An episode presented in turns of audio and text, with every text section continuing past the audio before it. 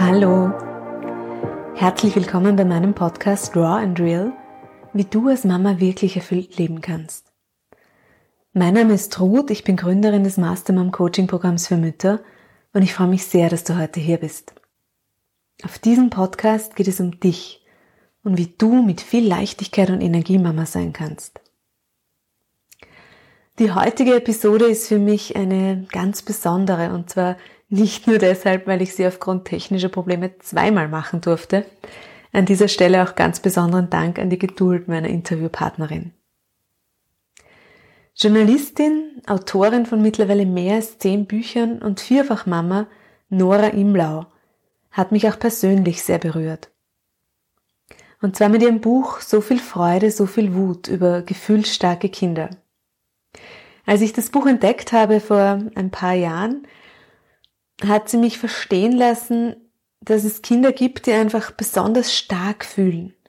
Freude, Trauer, Wut, Leichtigkeit, alles, das ganze Spektrum. Und es hat mir nicht nur als Mama, sondern auch in meiner Arbeit mit Kindern die Augen geöffnet und mich erkennen lassen, dass diese gefühlsstarken Kinder nicht nur sehr herausfordernd sind auf der einen Seite, sondern gleichzeitig auch ein großes Geschenk mit sich bringen. Nora ist Expertin für ein bindungsorientiertes und ein bedürfnisorientiertes Familienleben. Und sie erklärt in diesem Interview so schön, warum es dabei nicht nur um die Bedürfnisse der Kinder geht. Warum unsere Wut uns ganz oft Hinweise auf alten Schmerz gibt und wir als Mütter nicht versagen, wenn wir mal die Tiefkühlpizza ins Rohr schieben und Netflix andrehen. Auch darüber haben Nora und ich gesprochen. Mit ihrem neuesten Buch Mein Familienkompass, Was brauche ich und was brauchst du? möchte sie Eltern, Großeltern, aber auch Paare mit Kinderwunsch einen Einblick ins Leben mit Kindern geben und einladen, die eigenen Werte, die eigenen Ideale zu hinterfragen. Eine Orientierung durch den Dschungel der Elternschaft. Und was ich an Noras Büchern und an ihrer Art so sehr schätze, ist, auch in dem neuen Buch geht's wieder ohne erhobenen Zeigefinger, ohne Dogmen. Denn den einen richtigen Weg, den gibt's genauso wenig wie die immer geduldige und dauerglückliche Mama. Wie die Vierfachmama es schafft, auch Zeit mit ihrem Mann zu finden und wie ihr Umgang miteinander als Paar ihre Kinder beeinflusst, auch das erzählt Nora ganz offen. Und so viel vorweg, mein Mann und ich haben uns dabei gleich eine wirklich schöne Idee von ihr geklaut. Für alle Paare, Eltern, Mamas, Großeltern gibt's heute also eine absolute Hörempfehlung. Alle Infos zu Nora und auch zu ihrem neuen Buch, dem Familienkompass, findest du wie immer verlinkt in den Show Notes. Schön, dass du da bist. Deine Mastermam, Ruth. Ja, liebe Nora, also vielen, vielen Dank, dass du dir heute Zeit genommen hast. Gerne. Du bist ähm, Mama von vier Kindern. Du bist Journalistin, du bist Autorin, du bist Speakerin und du hast gerade ein ganz, ganz neues Buch herausgebracht, den Familienkompass. genau, ja, ich habe ihn jetzt sogar hier. Tada! Ah, schön. ja. Und ja, du sprichst und du schreibst über, über bindungsorientiertes Familienleben mhm. und setzt dich einfach ein für ein, und das finde ich so schön, für ein menschlicheres Miteinander. Das mhm. ist, ähm, da steckt schon so viel Botschaft eigentlich drinnen. Und bindungsorientiert ist trotzdem noch so, so ein großer Begriff, wo viel auch hineininterpretiert wird. Ja. Und viele Eltern aber gar nicht wissen, hm, was ist das denn wirklich? Ja. Magst ja, und es gibt auch viele Missverständnisse rund um diesen Begriff. Ne? Genau. Also, genau. Magst du mal kurz erklären, was du darunter verstehst und wie du den Begriff verwendest? Ja, gerne. Also ich habe ein sehr offenes Verständnis von Bindungsorientierung. Mir ist es wichtig, dafür einzutreten, dass Eltern sich dessen bewusst sind, dass sie mit ihren Kindern jeden Tag Beziehung gestalten und dass diese Beziehung der absolute Kern ihres Familienlebens ist, dass die Art und Weise, wie wir im täglichen Miteinander miteinander umgehen, prägt, wie unsere Kinder ihre Kindheit erleben, wie sie sich selbst erleben, welches, welches Bild sie innerlich anlegen von sich und der Welt. Und wenn sie bei uns zu Hause erfahren, dass sie liebenswert sind, bedingungslos und dass sie Bedürfnisse haben, die valide sind. Und dass wir uns darum bemühen, diese Bedürfnisse zu respektieren und zu sehen und anzuerkennen und dass wir gleichzeitig eigene Bedürfnisse haben und auch diese Bedürfnisse wichtig nehmen, ähm, dann entsteht ein Miteinander, das eine sehr positive Beziehungsqualität hat. Und das ist aus meiner Sicht die Grundlage für alles weitere. Das heißt, bindungsorientierte Elternschaft ist für mich kein Kriterienkatalog. Man muss dafür weder gestillt haben, noch getragen haben, noch äh, spontan geboren haben oder also das sind alles nur so so so Nebenbegrifflichkeiten, die oft das eigentliche verwässern. Worum es geht, ist, wie wir miteinander umgehen. Und für mich ist jede Familie, wo Eltern respektvoll mit Kindern umgehen und Kinder lernen, dass auch Eltern Bedürfnisse und Grenzen haben, eine bindungsorientierte Familie. Ich habe das Gefühl, ganz oft wird in diese Begriffe dann so, so, rein, so Ideale reinprojiziert, ja. wie na, meine Kinder müssen dann immer glücklich sein oder mhm. immer ja. harmonisch sein. Ja. Ist das so? Nein, natürlich nicht. Also zu jeder gesunden Beziehung gehören auch Konflikte, Meinungsverschiedenheiten, Reibereien und zu, zu, einer gesunden Beziehung gehört es ja auch authentisch sein zu dürfen, also nicht immer nur glücklich sein zu müssen, sondern die ganze Palette von Gefühlen auch zeigen zu können. Ich als Mutter will meinen Kindern mich als Mensch zeigen, auch mit meinen Unzulänglichkeiten, mit meiner Frustration, Enttäuschung, Müdigkeit, Traurigkeit, was immer da ist.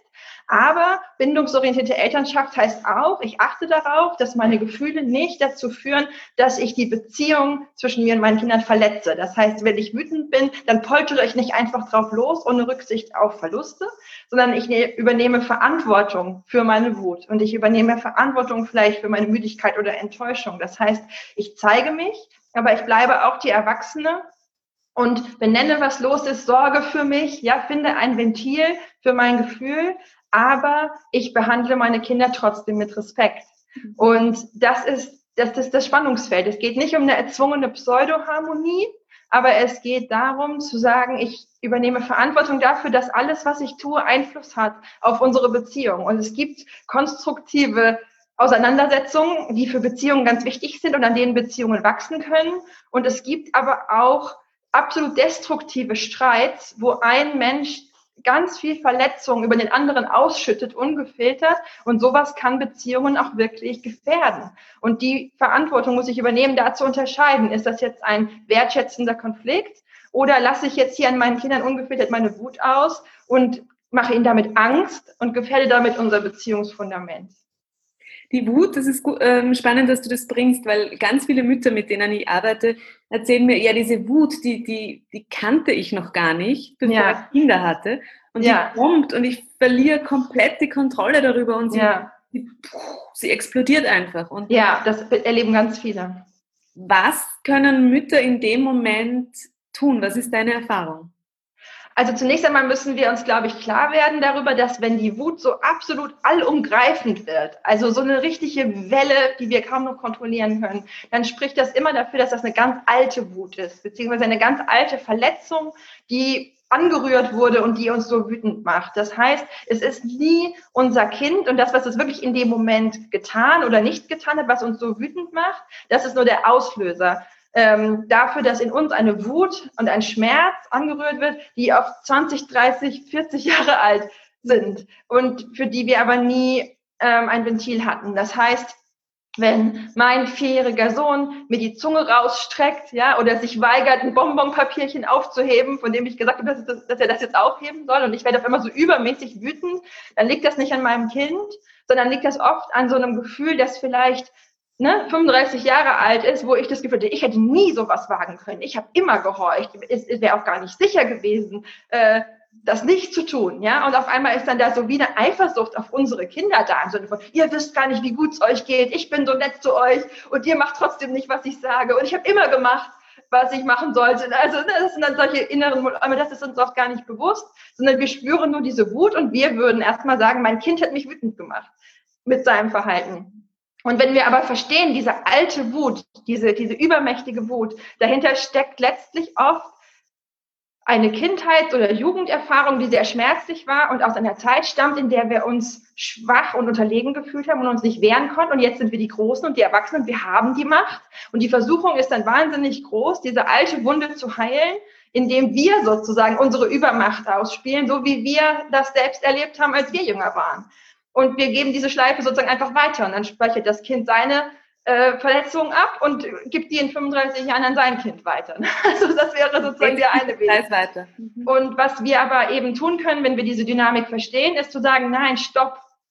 Mhm. Ich will diese Dynamik durchbrechen. Ich will nicht, dass auf Schmerz Schmerz folgt und dass die Wut, die ich heute über meinem Kind ausgieße, später über meinen Enkelkindern ausgegossen wird, sozusagen, sondern ich möchte Verantwortung übernehmen für diese Wut. Und das heißt nicht, ich schlucke die einfach runter, oder ich erlaube mir nicht, die zu haben, sondern ich verstehe sie als einen wertvollen Hinweisgeber, der mir sagt, da liegt was im Argen, da ist ein Schmerz. Und um das tun zu können, muss ich erstmal auch einfach mein Kind aus der Schusslinie bringen, ja, mir klar machen, ich muss mich jetzt gar nicht mit meinem Kind befassen, egal was das jetzt gerade gemacht hat, ich muss mich mit mir befassen. Und zwar liebevoll und voller Selbstfürsorge. Das heißt, anstatt dem Impuls nachzugeben, jetzt rumzuschreien und zu toben, versuche ich innezuhalten und mich zu fragen, was brauchst du jetzt?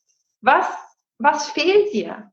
Und oft ist es das so, dass in dem Moment mir Dinge fehlen, die ich nicht in dem Moment sofort haben kann. Oft würde, vielleicht fühle ich mich einsam, ich fühle mich überfordert mit dem Alltag, mit den ganzen Kindern, mit den ganzen Bedürfnissen. Es ist jetzt aber gerade niemand greifbar, der mir helfen kann. Aber ich kann dann trotzdem für mich überlegen, was könnte jetzt, und sei es ein symbolischer Akt sein, mit dem ich mir selbst etwas Gutes tue und mit dem ich mir zeige, du bist gesehen mit deinem Schmerz.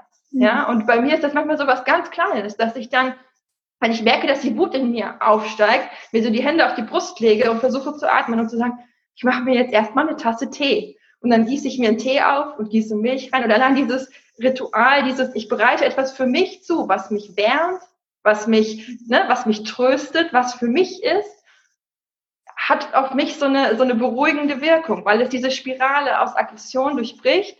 Und dann versuche ich ein bisschen nachzufühlen, was hat mich jetzt gerade so wütend gemacht? Und oft ist das eine tiefe Traurigkeit, die dann zum Vorschein kommt. Ähm, und dann so ein bisschen emotional, ne? so ein bisschen dieses, wie sich selbst in den Arm zu nehmen und zu sagen, das war nicht okay, dass du als Kind dich nicht getraut hättest, kein Bonbonpapier aufzuheben. Das hättest du auch machen sollen dürfen.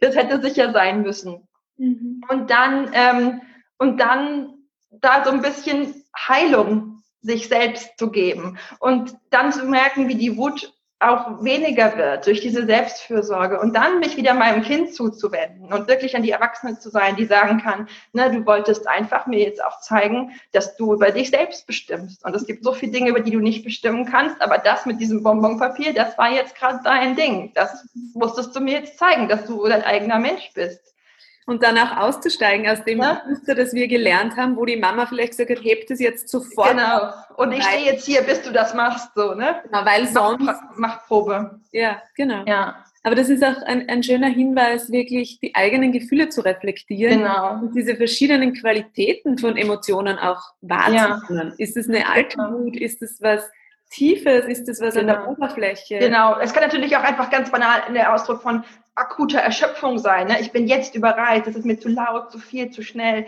Und was mir wichtig ist in diesem Kontext, ich weiß, dass das erstmal so ein bisschen überirdisch klingt, dass dann Eltern sagen, oh, ich kann sowas gar nicht. Das können vielleicht irgendwelche Heiligen, ähm, aber ich, wenn ich wütend bin, dann raste ich einfach aus. Ich habe da gar nicht mehr diese Zwischenstufe von, Moment, ich mache mir jetzt mal einen Tee. Ähm, ich kann das so gut verstehen. Und nur weil ich das jetzt hier so logisch erklären kann, heißt das nicht, dass ich als Mutter mit meinen Kindern das immer schaffe, so umzusetzen, sondern das ist mein Ideal, das ist das, was ich verstanden habe und weiß und versuche umzusetzen. Und ich bin jedes Mal stolz, wenn es mir gelingt. Und gleichzeitig gibt es auch bei mir Momente, da kommt alles zusammen. Ich bin erschöpft, ich bin überreizt, es ist irgendein Triggerpunkt, der mich sehr verletzt. Und dann schreie ich auch rum. Hm. Oder drohe mit irgendwelchen Sachen oder nehme Dinge weg. Ja, die ganze Palette an Dingen, die ich nicht gut finde. Und auch dann finde ich es wichtig, auch dafür eine Strategie zu haben, zu sagen, auch wenn ich in diesen Weg eingebogen bin, ich darf auch wieder zurückgehen. Ja, ja? ich kann auch dann sagen, es tut mir total leid, ich bin ausgerastet, das hatte nichts mit dir zu tun, es war ein Schmerz von mir. Hier hast du deinen Laptop zurück.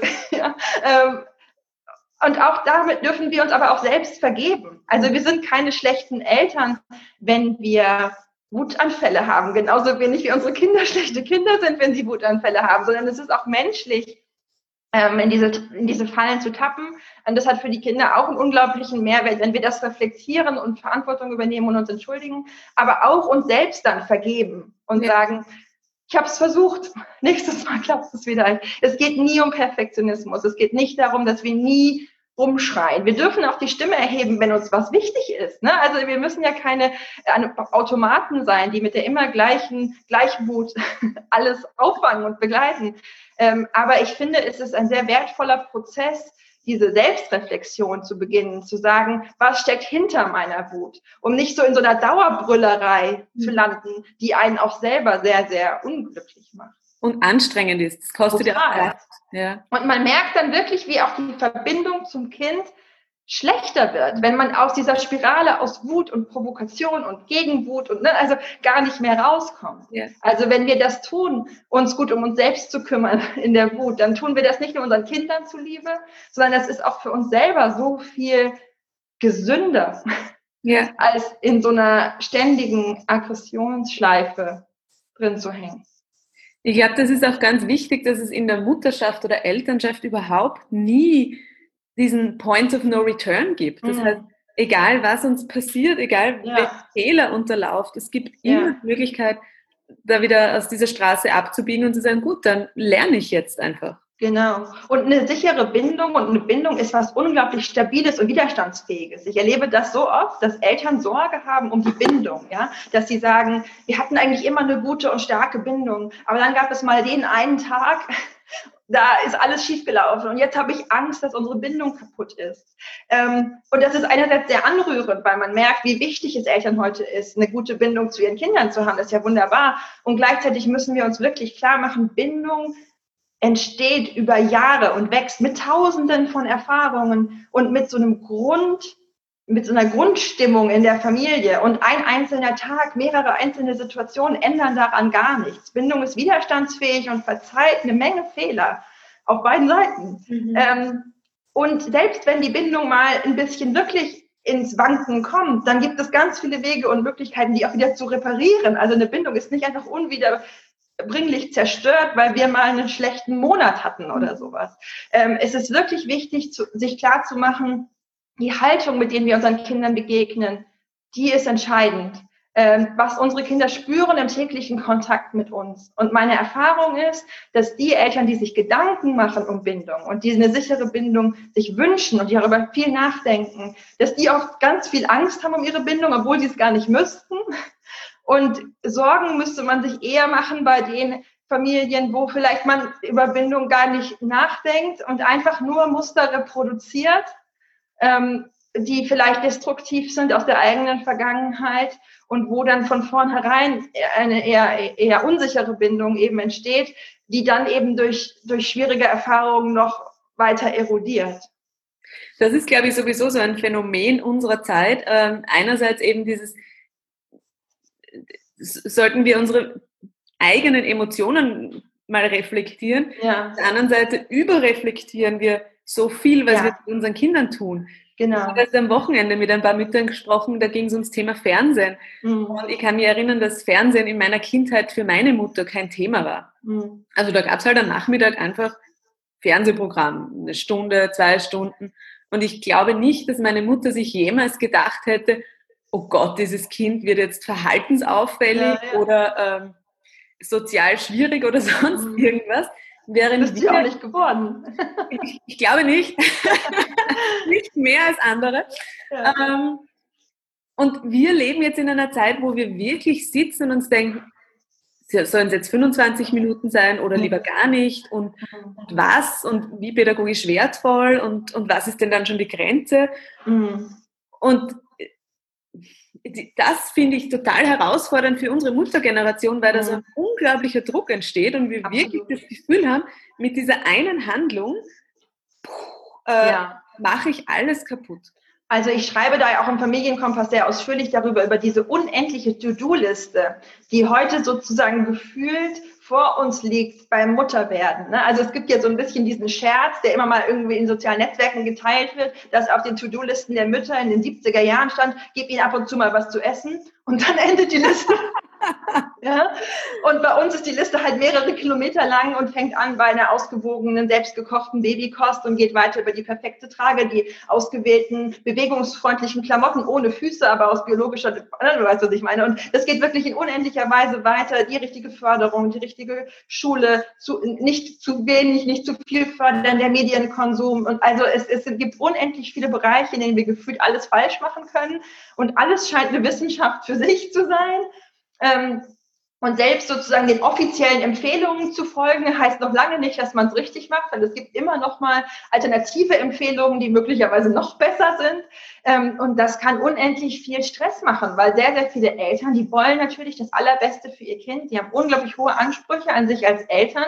Und ich sag mal, Advokaten, die für eine Sache einstehen, die sind da ja auch oft nicht zimperlich. Ne? Also was wird dir begegnen, wenn du im Internet fragst, ob es denn wirklich unbedingt wichtig ist, dass dein Kind rückwärts fährt im Auto oder ob es denn wirklich wichtig ist, dass dein Kind Barfußschuhe trägt oder ob es, ne, also da, wird, da werden dir sehr viele Dinge prophezeit, die passieren an Schrecklichkeiten, wenn du das nicht tust. Und ich will das gar nicht alles diskreditieren. Es gibt durchaus gute Gründe für alle diese Dinge, aber es entsteht ja teilweise ein Druck, der ist unglaublich. Ja. Und, ähm, und das ist auch was, über das ich ganz viel geschrieben habe. Wie können wir das schaffen, in dieser Flut an Informationen und Meinungen und, und perfektionistischen Idealen, die uns überall präsentiert werden, ruhig zu bleiben und darauf zu vertrauen, dass weder unsere Kinder noch wir in jedem Punkt diesen Goldstandard brauchen und dass eine gute und glückliche Kindheit mit so, so viel weniger auch funktioniert. Und ich stelle mich da dann auch selber hin, ich bin ja selber so ein bisschen in einer Doppelrolle, dass mir das manchmal passiert, dass Leute von außen dann auch auf mich gucken und sagen, Wahnsinn, die Frau, vier Kinder und schreibt die ganze Zeit Bücher und dann postet sie auf Instagram auch noch, dass sie ein Bananenkraut gebacken hat. So, ne? Also wo man dann so das Gefühl hat,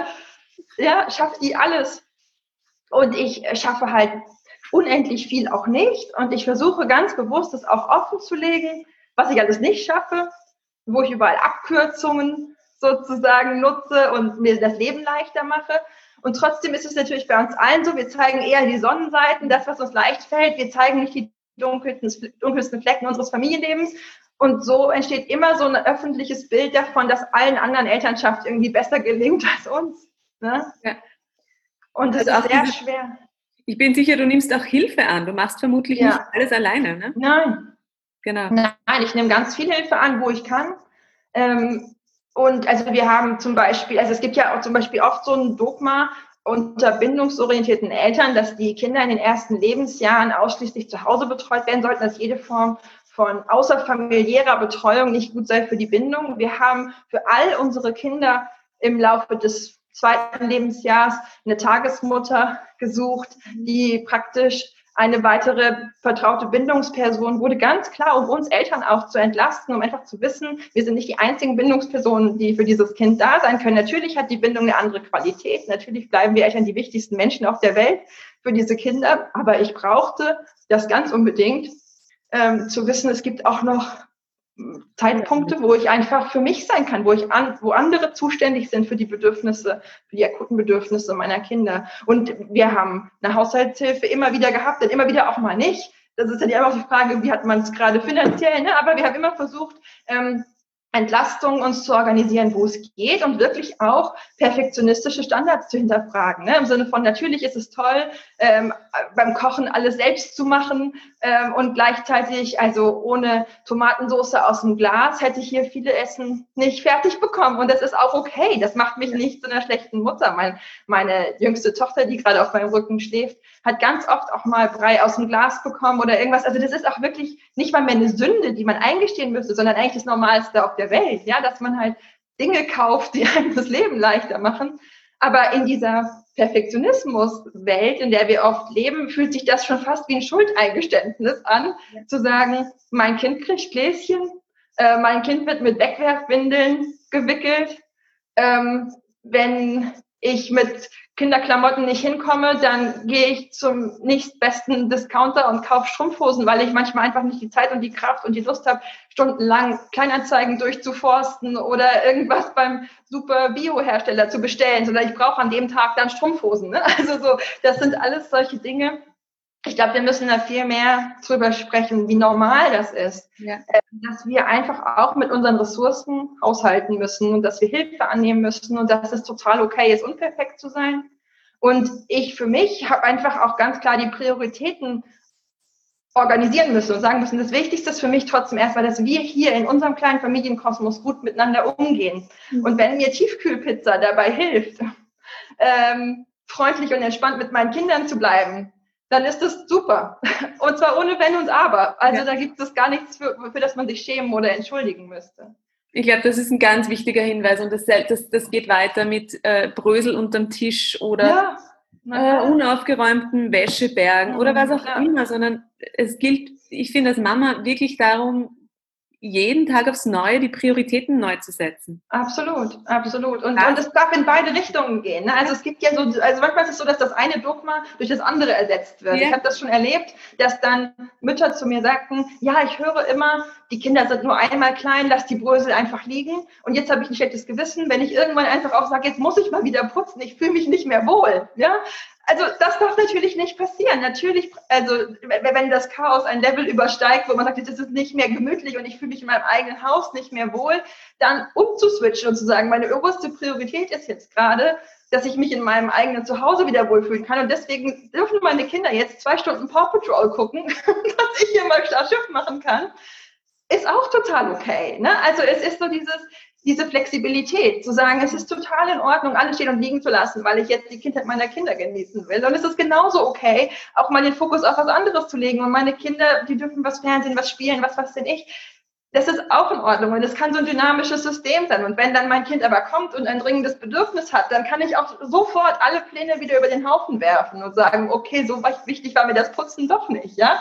Ähm, und diese Flexibilität, da kann man, glaube ich, so ein bisschen reinkommen. Das ist wie tanzen lernen, dann wirklich sozusagen, am Anfang fühlt sich das schwer an und irgendwann kommt man so in den Groove, ne? Zu sagen, ich erwarte gar nicht von einem Tag, dass er so eine ganz feste Ordnung hat, was wichtig ist, sondern ich kann immer so ein bisschen situativ gucken, jetzt schläft mein Baby gerade auf meinem Rücken. Wir ähm, unterhalten uns hier. Draußen ist ein Handwerker und repariert unseren Flur. und alles hat so seinen Flow und das ist okay. Mhm. Schön. Ein ja. schöner Gedanke von ähm, vielleicht stückweise einfach auch Kontrolle loszulassen und zu sagen, ja. schauen wir, was wir brauchen. Und eben Perfektionismus loszulassen. Ja. Das ist, also ich merke das selber, mir geht das oft so. Ich scrolle durch meinen Instagram-Feed und sehe wunderschön gedeckte Frühstückstische, unglaublich aufwendige Geburtstagstorten und so toll zusammengestellte Kinderoutfits. Ja, vier Kinder, alle farblich aufeinander abgestimmt beim Waldspaziergang da stehe ich auch davor und denke, wie machen die das? Und dann gucke ich auf mein eigenes Leben und es kommt mir alles so unperfekt vor im Vergleich, ja. Und ich sehe, was alles bei uns nicht so ist. Und dann sich irgendwie klar zu machen, es gibt viele Menschen, die leben davon, auch dieses perfekte Familienleben zu inszenieren. Und das ist total okay. Aber das sagt nichts aus über mich und meine Kinder und unseren Wert, wenn wir hier in farblich nicht zusammenpassenden Klamotten unterwegs sind, ne? Ja, das ist eine schöne Erinnerung, ganz, ganz wichtig, glaube ich. Ja. Ähm, für wen hast du den Familienkompass denn angedacht? Für wen hast du den geschrieben? Ähm, ich habe diesen Familienkompass für Familien geschrieben. Und zwar explizit nicht nur für Eltern, sondern auch für Großeltern, die oft Schwierigkeiten haben zu verstehen, was die jungen Leute heute da so machen und warum. Und sich oft sehr angegriffen und kritisiert fühlen auch, ne? im Sinne von, aha, haben wir also alles schlecht gemacht? Ähm, da kann so ein Buch, glaube ich, eine Brücke schlagen und erklären, wo kommen unsere Haltungen her, was sind die Herausforderungen, vor denen unsere Elterngeneration steht, ja, warum ticken wir, wie wir ticken und warum ist das, was wir anders machen, kein Abkanzeln früherer Generationen, sondern letztlich auch eine Weiterentwicklung, die doch auch gesund und richtig ist, dass jede Generation für sich wieder Fragen beantworten muss nach Werten, die uns durchs Familienleben tragen. Und es ist natürlich auch ein Buch, das Menschen helfen kann, die vielleicht selbst noch gar keine Familie haben, äh, keine eigenen Kinder haben, aber die sich Gedanken machen über ihre eigenen Prägungen, die sagen, warum bin ich so geworden, wie ich bin und wie möchte ich mein eigenes Leben gestalten, wo, auf welche, auf welche Wertegrundlage möchte ich meinen Alltag stellen. Also ich habe jetzt tatsächlich auch schon Briefe bekommen von mehreren Menschen, die praktisch in der Phase des Nachdenkens über Familiengründung ähm, den Familienkompass gelesen haben und gesagt haben, es hat ihnen total geholfen, auch als Gesprächsgrundlage mit ihrer Partnerin oder ihrem Partner, um gemeinsam sozusagen zu, auszuloten, wo kommen wir her, beide, wir haben ja unterschiedliche Prägungen auch erfahren und wo wollen wir gemeinsam hingehen, wenn wir zusammen ein Kind bekommen. Und ich glaube, das ist sehr, sehr kostbar, sich über sowas schon mal Gedanken zu machen. Absolut. Also das äh, ja. für ganz, ganz wertvoll, weil man sonst wirklich so völlig reingestürzt, ja. reingeschubst wird und keine Ahnung hat, wo ja.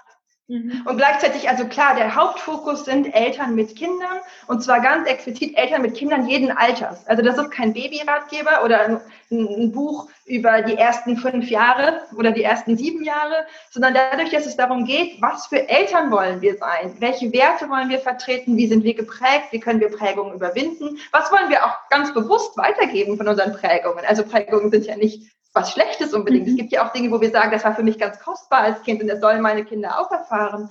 Ähm, weil es darum geht, ist das Alter der Kinder ziemlich irrelevant. Natürlich kommen Kinder vor in dem Buch und ihre Bedürfnisse in unterschiedlichen Lebensphasen, aber letztlich kann ich dieses Buch lesen, ob ich ein kleines Baby zu Hause habe oder Teenager oder sogar erwachsene Kinder ähm, weil es letztlich darum geht, Beziehungen zu gestalten und darum, wie gelingende Beziehungen aufgebaut sind, ja, worauf die basieren und was ich tun kann, um dazu beizutragen, dass die Beziehungen in meiner Familie gelingen. Und das ist ein Lebensthema. Nora, du hast ja selbst Kinder zwischen Babyalter und Teenageralter eigentlich. Genau, ja. Ne?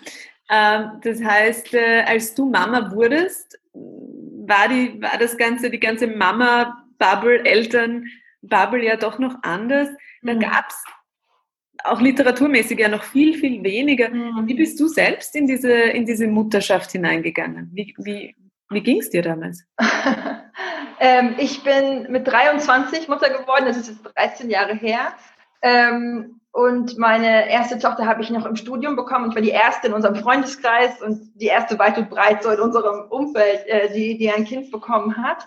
Ähm, und insofern, das hatte natürlich den Nachteil, dass ich wenig Mama-Freundinnen hatte, von denen ich mir was abgucken konnte, aber den Vorteil, dass ich auch so ganz unbelastet war, was irgendwelche Ratschläge anging, sondern eigentlich haben alle auf mich geguckt und geschaut, was ich mal damit mache. So, ähm, ich hatte das Glück, dass ich, ähm, bevor unsere erste Tochter auf die Welt kam, schon ein bisschen so Babysitting-Erfahrungen gesammelt hatte und zwar nicht nur in Deutschland, sondern auch in Kanada. Wir hatten das Jahr, bevor meine Tochter auf die Welt kam, ein Auslands Jahr, also an der Uni zusammen gemacht, mein Mann und ich, ähm, in Kanada, in Vancouver. Und da habe ich in verschiedenen Familien gebabysittet. Und das war insofern spannend, weil in Nordamerika damals diese ganze Diskussion rund um Attachment Parenting schon relativ weit war und ich wirklich dort dann als Babysitterin am eigenen Leib erfahren habe, es gibt Familien, die gehen eher so einen klassischen Weg und das bedeutete damals eben, dass dann die Eltern der zu babysitzenden Kinder zu mir sagten, ne, du legst das Kleine ins Bett und wenn es schreit, dann darfst du es nicht rausnehmen, sondern kannst du nur alle drei Minuten einmal nachsehen und dann aber keinen Blickkontakt aufnehmen und wieder gehen, was ich ganz schrecklich fand und auch nicht gemacht habe.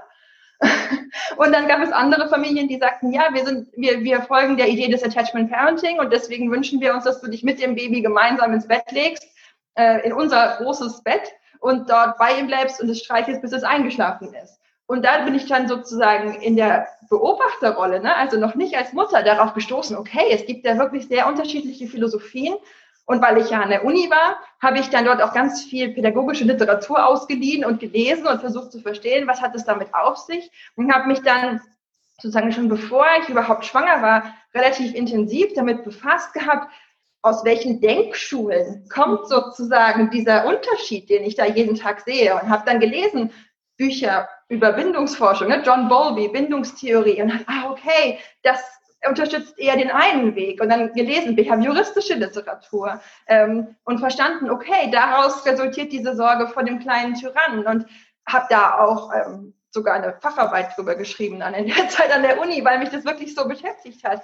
Und ähm, das war im Nachhinein eine total coole Vorbereitung, weil als dann unsere erste Tochter auf die Welt kam, hatte ich eben nicht nur natürlich meine Intuition, mein Mutterinstinkt, mein Gefühl, ich will meinem Baby nah sein, sondern ich hatte auch so ein bisschen diesen Background dann, dass wenn Leute zu mir sagten, ja, du musst die jetzt einfach mal meckern lassen, dass ich sagte, Moment, nein, nein, das ist so ein behavioristisches Narrativ, auf das falle ich nicht. also ich hatte das dann sozusagen schon so ein bisschen erarbeitet. Und das war damals in Deutschland noch überhaupt nicht verbreitet. Also es gab ähm, zwei Internetforen, die so ein bisschen in diese Richtung gingen, bindungsorientierte Elternschaft. Es gab als einziges deutschsprachiges Buch Geborgene Babys von Julia Dippern, das in diese Richtung ging. Und ich hatte halt die Attachment Parenting Book, also aus Amerika. Ähm, aber ansonsten war da noch nichts. Und auch als tragende Mutter, die ihr Kind längere Zeit stillt oder so, war man schon sehr exotisch in dieser Zeit noch. Und ähm, das war natürlich manchmal schwer. Und ich habe dann damals dann auch als junge Journalistin Diskussionen geführt, die man sich heute überhaupt nicht mehr vorstellen kann. Dass ich dann eben Redaktionen Artikel vorgeschlagen habe zum Thema Familienbett oder so, wo dann die Redaktion erstmal gar nicht verstanden haben, dass meine Schlagrichtung bei dem Artikel nicht ist, zu sagen, wie kriege ich mein Kind aus dem Bett, sondern dass es okay ist, das Kind im Bett zu haben. Also es war wirklich so, dass wir das sagen, wie, okay, ja, Kind im Elternbett, das ist ein Thema, wie kriegt man es raus? Ne? Und wenn ich dann sagte, nee, die Idee ist zu sagen, wir müssen es gar nicht rauskriegen, war das wirklich erstmal so, was? Aber alle Eltern wollen, dass ihre Kinder im eigenen Bett schlafen. Ne?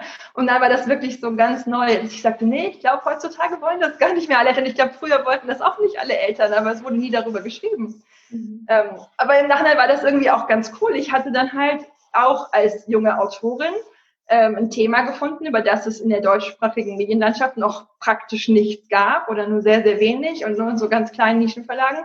Und das war im Prinzip wie ein unbestelltes Feld, wo man dann sagen konnte, hier, ich bin junge Mutter, ich habe mich intensiv auch theoretisch mit diesem Thema schon befasst und ich möchte darüber schreiben. Cool, das, das heißt, war der Anfang meines Weges.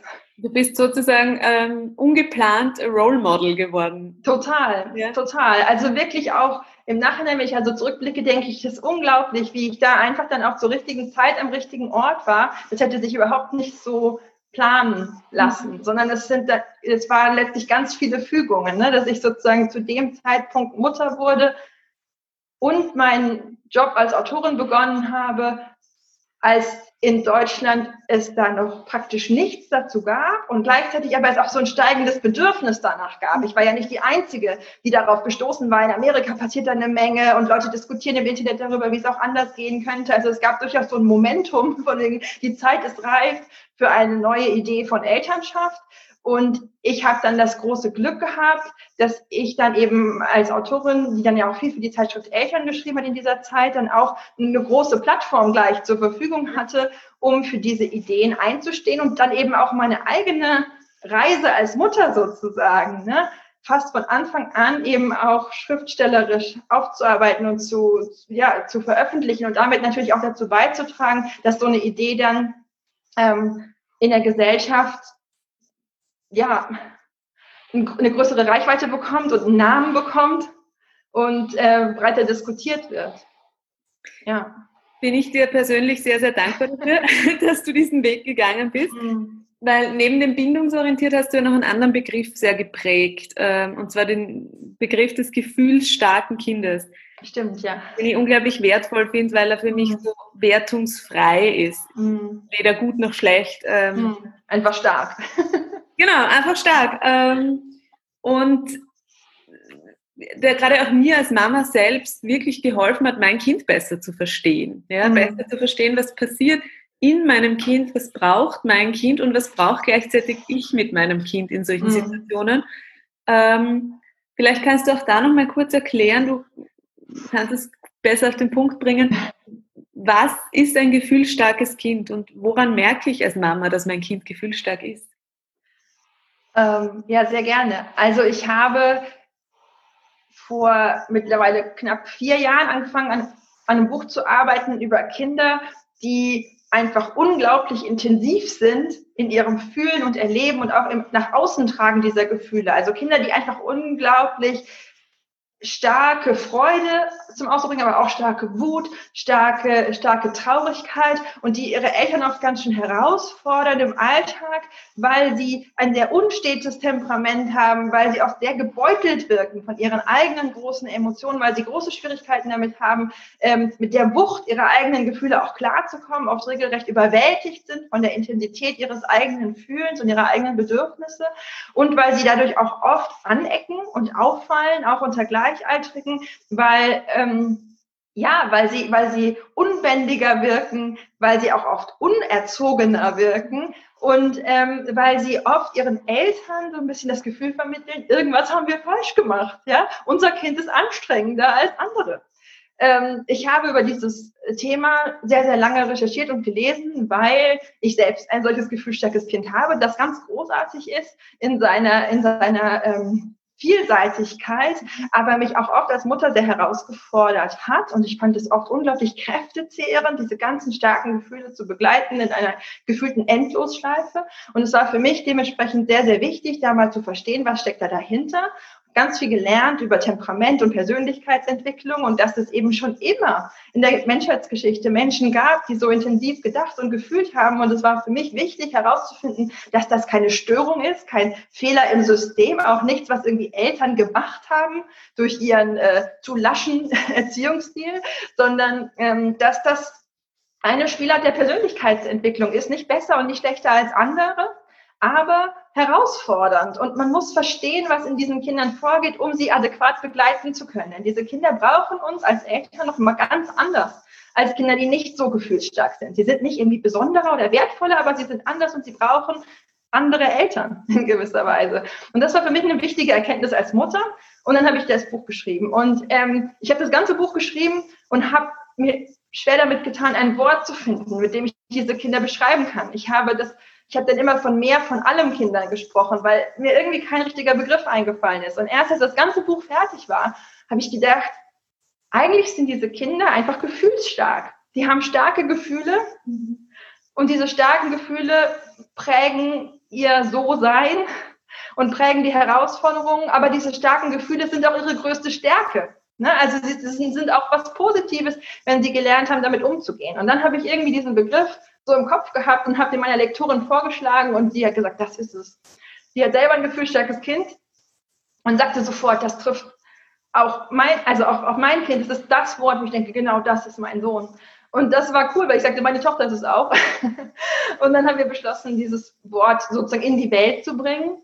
Und das war unglaublich beeindruckend für mich als Autorin. Sowas erlebt man auch nicht jeden Tag dass dann dieses Buch und dieses Wort einfach auch binnen kürzester Zeit wirklich Eingang gefunden hat in den Diskurs über Elternschaft, über Erziehung in Deutschland, als wäre es nie, nie nicht da gewesen. also mir begegnet dieses Wort mittlerweile ganz selbstverständlich permanent. Ähm, Leute unterhalten sich auf dem Spielplatz über ihre Kinder oder im Kindergarten oder bei Elterngesprächen wird irgendwie gesagt, ja, mit einem gefühlsstarken Kind muss man ja da und darauf achten. Und das ist für mich oft lustig, weil viele Leute wissen gar nicht, wenn ich da daneben stehe und das höre, dass ich mir dieses Wort ausgedacht habe. Und es ist dann immer so ein bisschen witzig für mich, das dann zu hören. Aber es ist auch was ganz, ganz Beglückendes, weil als Autorin ist ja der Antrieb überhaupt, Menschen auch eine Sprache geben zu wollen mit das, was sie fühlen und eine Sprache, die Verständnis und Verbindung ermöglicht. Und ich glaube, mit diesem Wort ist das gelungen. Ich glaube, dass ganz viele Eltern über ihre Kinder besser sprechen können und ihre Kinder besser verstehen können. Und dieses Wort hat sich längst verselbstständigt. Das ist nicht mehr meins. Das ist im allgemeinen Sprachgebrauch und das ist genau das Beste eigentlich, was einem ja passieren kann, dass man ein Wort in die Welt bringt, das dann so sein Eigenleben entwickelt dass es den Mensch dahinter gar nicht mehr braucht, weil es einfach eine Botschaft mit sich trägt, die auch von mir und von meinem Buch total entkoppelt ist. Ähm, das ist schon was Besonderes. Das heißt, die Zeit war absolut reif für dieses Wort und für dieses Buch offensichtlich. Ja, ja. Wirklich ein Buch, das ich auch absolut empfehlen kann. Ähm, so viel Freude, so viel Wut. So viel Freude, so viel Wut, genau ja. über gefühlsstarke Kinder, weil, ähm, weil ich glaube, und das erlebe ich in meiner Arbeit mit Kindern auch immer wieder, dass grundsätzlich es immer mehr gefühlsstarke Kinder gibt.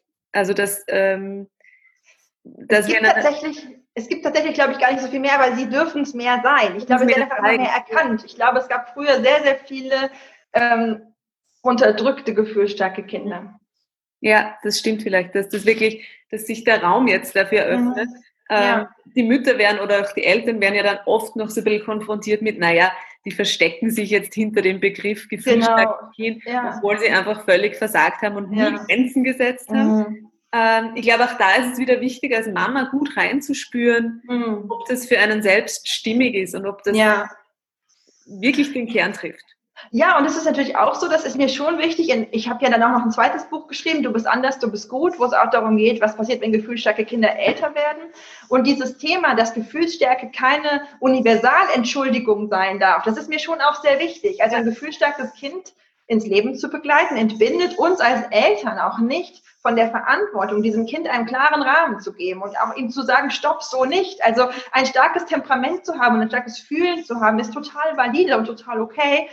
Aber es darf nicht als Ausrede dafür herhalten, dass mein Kind andere Kinder verletzt oder dass es über Tische und Bänke geht ne, und, und sich an keine Regeln halten will. Ja. Aber wir können anerkennen, dass es für gefühlsstarke Kinder sehr, sehr viel schwerer ist, sich an die ganzen Regeln zu halten, die so gerade im Schul- und Kindergartenalltag oft an sie gestellt werden. Und wir können überlegen gemeinsam, was kann es ihnen leichter machen, sich an diese Regeln zu halten? Welche Regeln können wir für sie vielleicht so anpassen, dass sie für sie leichter handhabbar sind? Ja? Und an welchen Stellen können wir sehen, dass ihr ihre Regelverletzungen ein Signal von Überforderung ist? Und wie können wir ihnen helfen, da dann sozusagen ähm, ja, einen Rückzugsraum zu haben, wo sie wieder Kraft sammeln können. Also da gibt es ganz viele Herangehensweisen. Aber wenn Eltern sich natürlich hinstellen und sagen, tja, mein Kind ist gefühlsstark, was soll man machen? Ja, und dann sehenden Auges ihr Kind mehr oder weniger in den Kindergarten zerlegen lassen. Ja, das ist natürlich sehr kontraproduktiv. Das bringt das ganze Wort in Verruf und das bringt auch die ganze Idee dahinter in Verruf. Denn mir geht es immer, ob im Familienkompass oder in allen meinen anderen Büchern, ganz stark auch darum, dass wir Eltern in der Verantwortung bleiben. Und zu dieser Verantwortung gehört auch, Kinder ganz klar zu lehren, was Grenzen sind, und zwar was persönliche Grenzen sind, ihre eigenen wie die unseren. Und das Respekt bedeutet nicht, mach was du willst, ja. sondern du hast jedes Recht, auf deine persönliche Freiheit, aber sie endet dort, wo die Grenze eines anderen beginnt. Ähm, und das ist etwas, was für gefühlsstarke Kinder schwer zu lernen ist und gleichzeitig ganz wichtig zu lernen ist und wo wir einen langen Atem brauchen und wir brauchen da keinen Druck und keine Strafen und viel Verständnis, aber auch viel Klarheit, dass wir bestimmte Erwartungen auch hochhalten und sagen, das mag für dich anstrengender sein, dich an diese Regel zu halten, aber nichtsdestotrotz ist sie da. Und wir wollen dich dabei unterstützen, sie einhalten zu können, aber wir werden sie nicht einfach einreißen, weil sie dir unbequem ist. Ich glaube, und du schreibst ja auch in deinem Buch, wie Mütter damit umgehen können oder Eltern. Ja. Und, ähm, für mich war auch eine ganz wichtige Erfahrung, zu meinen Grenzen tatsächlich zu stehen. Also mit mhm. einem gefühlsstarken Kind ganz klar die mhm. eigenen Grenzen ja. wahrnehmen und ja. sie auch ähm, kommunizieren und ja. auch diese eigene Stärke zu erleben und zu sagen, ja, ich bin auch stark als Mutter. Mhm, genau. Nicht, ähm, ich gehe über dich drüber, aber ich bin, ich komme in meine Stärke, mhm. stehe auch zu mir und zu dem, was ich brauche. Und da sind wir wieder bei dem Thema Konflikte. Also viele Eltern haben diese Vorstellung, bindungsorientierte Elternschaft heißt, ich sage meinem Kind, ich will das nicht. Und wenn mein Kind es dann aber trotzdem macht, dann kann ich ja nichts machen, weil ich darf es ja nicht bestrafen. Ne? So im Sinne von, ich schlag mal was vor. wenn mein Kind das nicht akzeptiert, was soll ich tun? So ungefähr. Und ich finde das schon klar, auch wichtig zu sagen, wenn ich eine persönliche Grenze habe, dann darf ich die auch mit großer Vehemenz verteidigen. Und das kann eben auch bedeuten, dass ich dass ich, also dass auch wenn mein Kind wütet und schreit und tobt, weil es will, dass ich irgendetwas tue, sage, nein, das mache ich jetzt nicht. Und diesen Frust auch aushalte und begleite. Und das kann auch im Zweifelsfall bedeuten, dass ich mal eine Tür, also eine geschlossene Schlafzimmertür zwischen mich und mein Kind bringe, wenn das gerade wütet und mit Dingen nach mir schmeißt, weil ich einfach dann auch körperlich sage, meine Integrität ist jetzt wichtig und ich muss mich jetzt hier schützen. Und natürlich ist das eine starke Sache, uns auch sozusagen körperlich gerade zu separieren, aber ich werde mich nicht schlagen, bewerfen, bespucken, ja, kratzen lassen. Und das klingt jetzt so sehr drastisch. Das ist natürlich jetzt nicht der Alltag mit einem gefühlsstarken Kind, dass man permanent attackiert wird. Aber es kommt zu solchen Situationen. Es kommt sowas vor. Und bedürfnisorientiert ist nicht zu sagen, ähm, die, das Recht des Kindes auf Nähe steht über allem, ja. sondern persönliche Grenzen stehen über allem. Und manchmal bedeutet die Grenze auch, dass mein Kind die schmerzvolle Erfahrung macht, wenn ich mich so verhalte, dann kann ich gerade nicht bei meiner Mama sein. Ja, und das sind ganz schwierige Dinge. Und dann ist immer noch die Frage, wie handelt man sowas dann und wie arbeitet man sowas im Nachhinein auch wieder auf und wie, wie stellt man auch wieder Verbindung her? Ähm, da geht es dann ganz stark um die Haltung, mit der ich trotzdem meinem Kind begegne, dass ich nachher zum Beispiel nicht nachtragend mhm. bin und nicht sage, so, weil du jetzt vorhin sauer auf mich warst, kriegst du jetzt heute keine gute Nachtgeschichte. Ne? Dann wären wir wieder beim Strafen. Aber zu sagen, ich wahre meine Integrität, auch wenn das wirklich Stress und Frust bedeutet, das ist was, was ich oft vermisse mhm. In bindungsorientierten Familien. Diesen Mut, da auch ganz klar zu sagen, du kannst dich auf den Kopf stellen. Ich mache mir jetzt meinen Tee. Mhm. Und das ist okay. Das ist, glaube ich, echt nochmal ähm, auch für den, für den Schluss nochmal wirklich zu betonen, Bedürfnisorientierung gilt nicht für die Kinder alleine, sondern es gilt für jedes einzelne Familienmitglied. Mhm. Ja, total. Und ich kann mich entscheiden, immer wieder aufs Neue, das sind wir wieder bei der Flexibilität, ne, welche Bedürfnisse sozusagen priorisiere ich in welcher Weise. Oft ist es so, dass ich mich als Mutter sozusagen ein bisschen zurücknehme, eher so zeitlich und sage, ich kümmere mich erst darum, was mein kleines Kind braucht und dann bin ich an der Reihe. Ja, das, und das ist total normal und okay, aber es ist auch was anderes, ob ich sage, ich nehme mein Bedürfnis wahr und entscheide mich sehr bewusst als Erwachsene, es um eine Viertelstunde zu verschieben oder ob ich so im Bedürfnis erfüllen den Kindern gegenüber drin bin, dass ich gar nicht mehr spüre, was ich eigentlich brauche. Ja. Ne, also da liegt ein ganz großer Unterschied drin. Selbst wenn die Handlung vielleicht die gleiche ist, dass ich erstmal mein Kind stille und wickle, weil das gerade dran ist, das ist was anderes, ob ich das in dem Bewusstsein tue, zu sagen, ich spüre aber auch, dass ich Hunger habe und das ignoriere ich nicht, sondern das habe ich sozusagen als nächsten Punkt auf der Agenda. Oder ob ich so permanent nur darauf gucke, was mein Kind braucht, dass ich am Ende völlig äh, erschöpft bin und wirklich nah am Burnout, weil ich gar nicht mehr wahrnehme, was ich eigentlich die ganze Zeit an eigenen Bedürfnissen ignoriere und zurückstelle. Und dann gibt es ja, und das kennst du wahrscheinlich als Vierfachmama auch, dann gibt es ja auch noch die Bedürfnisse als Paar. Klar, ganz wichtig. Ähm, das ist auch, da schreibe ich auch drüber. Entschuldigung? Wie schafft ihr das? Wie, wie schafft ihr das? ja, ähm, ja, es ist, es ist tatsächlich so, dass auch da vieles eine Haltungssache ist, dass, dass ich einfach merke, ich, dass ähm, in unserer Familie die absolute Basis unseres Miteinanders ist, dass wir miteinander respektvoll umgehen. Und da sind mein Mann und ich sozusagen die erste Instanz. Ne? Also die Art und Weise, wie wir auch miteinander umgehen, prägt natürlich auch, was unsere Kinder als einen normalen Umgang von Menschen miteinander erleben und was, die, was, was ihre, ihre Latte ist von Normalität. Das heißt, mein Mann und ich haben zum Beispiel ähm, legen sehr viel Wert auf achtsame Kommunikation. Wir bedanken uns viel beieinander, wenn der andere etwas getan hat. Auch so scheinbare Selbstverständlichkeiten. Also manchmal ist das für Besucher irritierend, wenn sie bei uns sind wenn man dann sagt, danke, dass du die Spülmaschine eingeräumt hast, danke, dass du vorhin einkaufen warst und ich sage, danke, dass du die Kleine ins Bett gebracht hast oder so. Und dann sagen Leute ganz oft, macht er das sonst nicht? Also so, als würde man sich nur für was bedanken, was so was ganz Seltenes oder Besonderes ist. Und bei uns ist es aber eher so ein Teil des Alltags, dass wir versuchen immer so ein bisschen zu validieren. Ich sehe, was du tust. Ich sehe, was ich tue. Ne? Und dass wir uns das gegenseitig spiegeln. Und das ist dann eben so, das ganz süß, dass unsere Kinder das ganz automatisch ähm, übernehmen. Und mein Sohn sagt jeden Tag, danke, dass du mich zum Kindergarten gebracht hast oder so. Und das finde ich total schön, dass er einfach das übernimmt, eine scheinbare Selbstverständlichkeit wertzuschätzen. Sagen, danke, dass du das gemacht hast, Mama. Ja, danke, dass du uns was zu essen gekocht hast. So. Ähm, also da versuchen wir einfach ähm, diesen wertschätzenden Umgang wirklich auch selbst zu leben, den wir uns wünschen. Ähm, und gleichzeitig ist es auch so, dass wir eben auch unseren Bedürfnissen als Paar immer wieder wirklich eine Priorität einräumen in unserem Alltag, auch mit gutem Gewissen, obwohl das manchmal einen gewissen Frust für die Kinder bedeutet. Das kann auch durchaus bedeuten, dass die Kinder dann abends ankommen und sagen, Papa, Papa, Papa, ne? und alles Mögliche zeigen wollen. Mein Mann, der gerade von der Arbeit nach Hause gekommen ist. Und es gibt viele Tage, wo er sagt, na klar, komm, zeig mir dein Spielzeug. Und es gibt auch Tage, wo er sagt, heute habe ich mich mit der Mama verabredet dass wir uns jetzt erstmal unterhalten wollen. Und die Mama ist meine beste Freundin, das weißt du ja.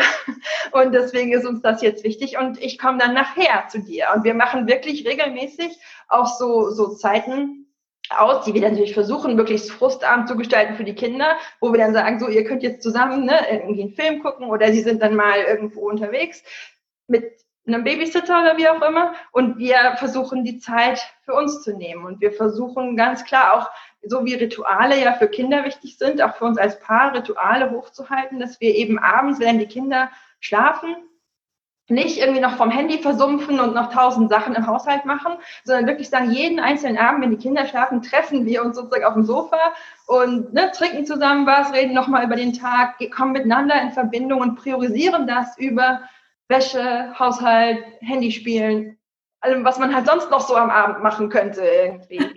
ähm, und das ist schon schön. Eine wichtige, wichtige Basis bei uns. Aber ich finde auch, dass da jedes Paar so seinen eigenen Weg finden muss. Es gibt auch Paare, die sagen, oh Gott, jeden Abend mit meinem Mann auf dem Sofa, da würde ich ja wahnsinnig werden. und dann passt es vielleicht auch nicht.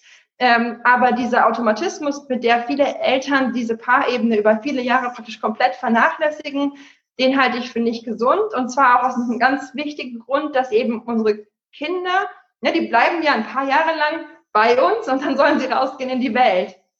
Und wenn sozusagen über die wichtigste Beziehung, die wir führen in unserem Haus, die mit unseren Kindern ist, dann macht das es unseren Kindern auch total schwer, irgendwann zu gehen. Ja. Weil sie dann das Gefühl haben, ne, wir lassen die Mama zurück.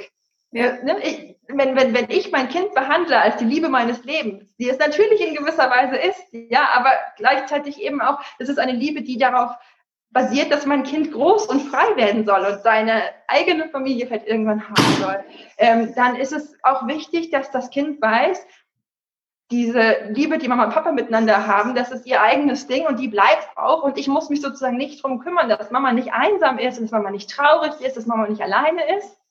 Dass die kein ähm, Loch hinterlassen, wenn sie. Genau, ich, ich, ich, ich, bin hier und ich bin geliebt und ich habe einen sicheren Hafen, in den ich immer zurückgehen kann. Aber ich kann auch guten Gewissens meine Eltern nicht mehr so sehr brauchen. Mhm. Also das merke ich jetzt auch gerade. Ne? Meine älteste Tochter wird bald 14 die braucht uns Eltern natürlich noch ganz, ganz stark, aber vor allem im Hintergrund. So mhm. gut zu wissen, dass sie da sind. Ja, aber wirklich zentral in ihrer Beziehungswelt sozusagen sind gerade Gleichaltrige. Und das ist total altersgerecht. Das ist ganz wichtig, dass Teenager auch untereinander dann so eine ganz große Bedeutung füreinander haben. Und dann ist es wichtig, dass da keine traurige Mama zurückbleibt, die sagt, mein Baby.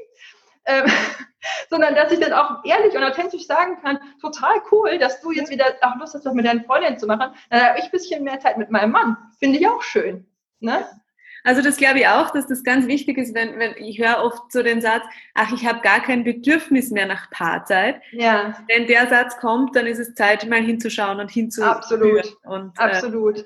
Ne, also klar, wenn dieser, wenn dieser Satz fällt eine Woche nach der Geburt oder zwei, kann ich das total ja. verstehen. Das ist so diese Babyblase. Ja.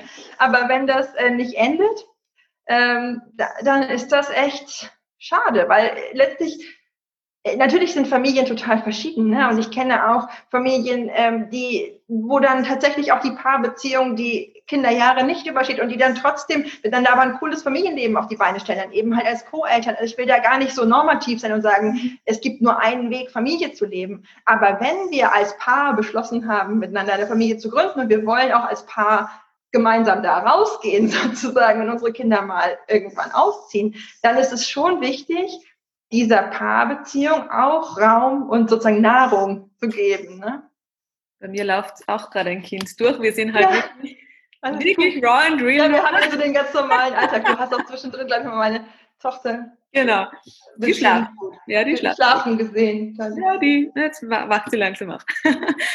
ja, also Nora, von mir gibt es eine ganz Hi. klare, ähm, ganz klare Buchempfehlung all deiner Bücher. Ja.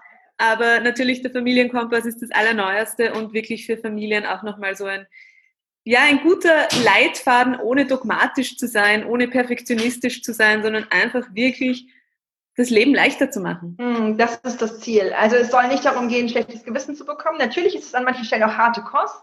Also ich finde es auch nicht fair, Eltern gegenüber zu sagen, ach, macht einfach egal, wie es macht, es wird immer gut sein. Dafür ist, dafür ist Elternschaft zu, ähm, ja zu komplex. Und, und ich finde schon, dass wir uns unseren Kindern auch schulden, uns mit unseren Prägungen und Glaubenssätzen auch auseinanderzusetzen ne? und darüber mal nachzudenken, wer wir sind und wer wir sein wollen. Und gleichzeitig brauchen wir sozusagen eine gewisse Leichtigkeit und eine Fehlertoleranz. Und diese Idee zu sagen, es ist gut, ein Ideal zu haben und es ist gleichzeitig absolut menschlich, es niemals komplett zu erreichen. Und in diesem Spannungsfeld dürfen wir uns bewegen und dürfen wir Spaß haben mit unseren Kindern dürfen wir nett zu uns selber sein und uns auf die Schulter klopfen für das, was klappt und nicht allzu lange darüber ähm, uns sozusagen Sorgen machen, was nicht klappt, weil zu scheitern gehört dazu und das ist ganz normal. Und unsere Kinder, die können das am allerbesten verstehen. Die versuchen auch ständig irgendwas und können es dann aber noch nicht. Ja. Und dann machen sie weiter. Genau. Und das dürfen wir uns von ihnen so ein bisschen abschauen. Das ist ein schönes Bild. Nora, vielen, vielen Dank. Dein ja, danke, Ruth. Deine ganze Arbeit ist natürlich wie immer verlinkt in den Shownotes. Das und ähm, ja, ich freue mich aufs nächste Buch, wann ja. immer kommen wird. Erstmal Pause, aber dann gucken wir mal weiter, genau.